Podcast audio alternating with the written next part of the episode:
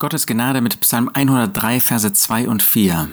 Noch einmal schauen wir uns diesen wunderbaren Psalm Davids an. Preise den Herrn meine Seele und vergiss nicht alle seine Wohltaten, der da vergibt alle deine Ungerechtigkeit, der dein Leben erlöst von der Grube. Wir haben wirklich jede Ursache, den Herrn, unseren Gott und Vater, den Herrn Jesus Christus zu preisen. Wir waren Menschen, die nichts von Gott wissen wollten, und er ist in unser Leben hineingetreten in der Person des Herrn Jesus. Er hat sein Licht scheinen lassen in unsere Herzen, damit wir etwas von der Herrlichkeit Gottes erfassen. Und er hat eine Antwort bei uns hervorgerufen, weil er in seiner Gnade uns verändert hat, weil er uns von neuem geboren hat. Jetzt sind wir Kinder Gottes. Wollen wir den Herrn nicht preisen? Wie bist du in den Tag heute gestartet?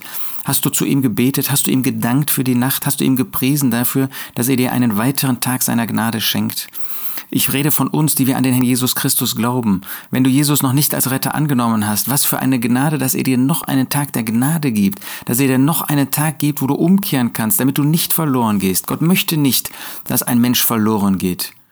Aber für uns, die wir an ihn glauben, wollen wir ihn preisen. Meine Seele, wir selbst, wir wollen uns eins machen, damit, dass Gott anbetungswürdig ist, dass wir ihn loben und preisen für seine Güte, die er in der Vergangenheit uns geschenkt hat und die er jeden Tag aufs Neue uns weitergeben wird.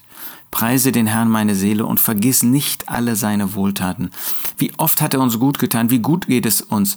Ja, ich gebe zu, es gibt Menschen, es gibt Gläubige, denen es äußerlich gar nicht gut geht. Die können nicht schlafen, die haben ein Fatigue-Syndrom, die haben eine Autoimmunerkrankung, ähm, die sind vielleicht querschnittsgelähmt, äh, die haben einen, einen Herzinfarkt ähm, oder einen Schlaganfall, denen geht es nicht gut.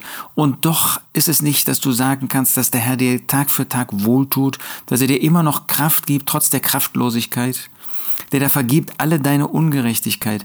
Er hat uns nicht nur alle Ungerechtigkeit vergeben, wir als Gläubige, wie oft sündigen wir und noch immer vergibt er uns, was unser Leben auf der Erde betrifft, alle unsere Ungerechtigkeit. Damals hat David noch hinzugefügt, der da heilt alle deine Krankheiten. Das war in der damaligen Zeit so. Und als der Jesus hier auf der Erde war, war das auch so. Wir wissen, dass das heute bei weitem nicht der Fall ist. Gott kann das tun, aber im Allgemeinen tut er keine Wunder, was äh, Krankheiten betrifft. Er tut vielmehr ein Wunder, dass er uns Kraft gibt, in solchen Umständen auszuharren, das zu tragen der dein Leben erlöst von der Grube. Ja, er hat uns vor der Hölle bewahrt durch das Geben seines Sohnes. Und jetzt bewahrt er uns auch vor einem solchen Elend in unserem Leben, wenn wir an seine Hand gehen wollen. Wir haben einen guten Herrn. Und ich wünsche, dass du in diesem Bewusstsein dein Leben an der Hand des Herrn Jesus führst. Preise den Herrn meine Seele und vergiss nicht alle seine Wohltaten, der da vergibt alle deine Ungerechtigkeit, der dein Leben erlöst von der Grube.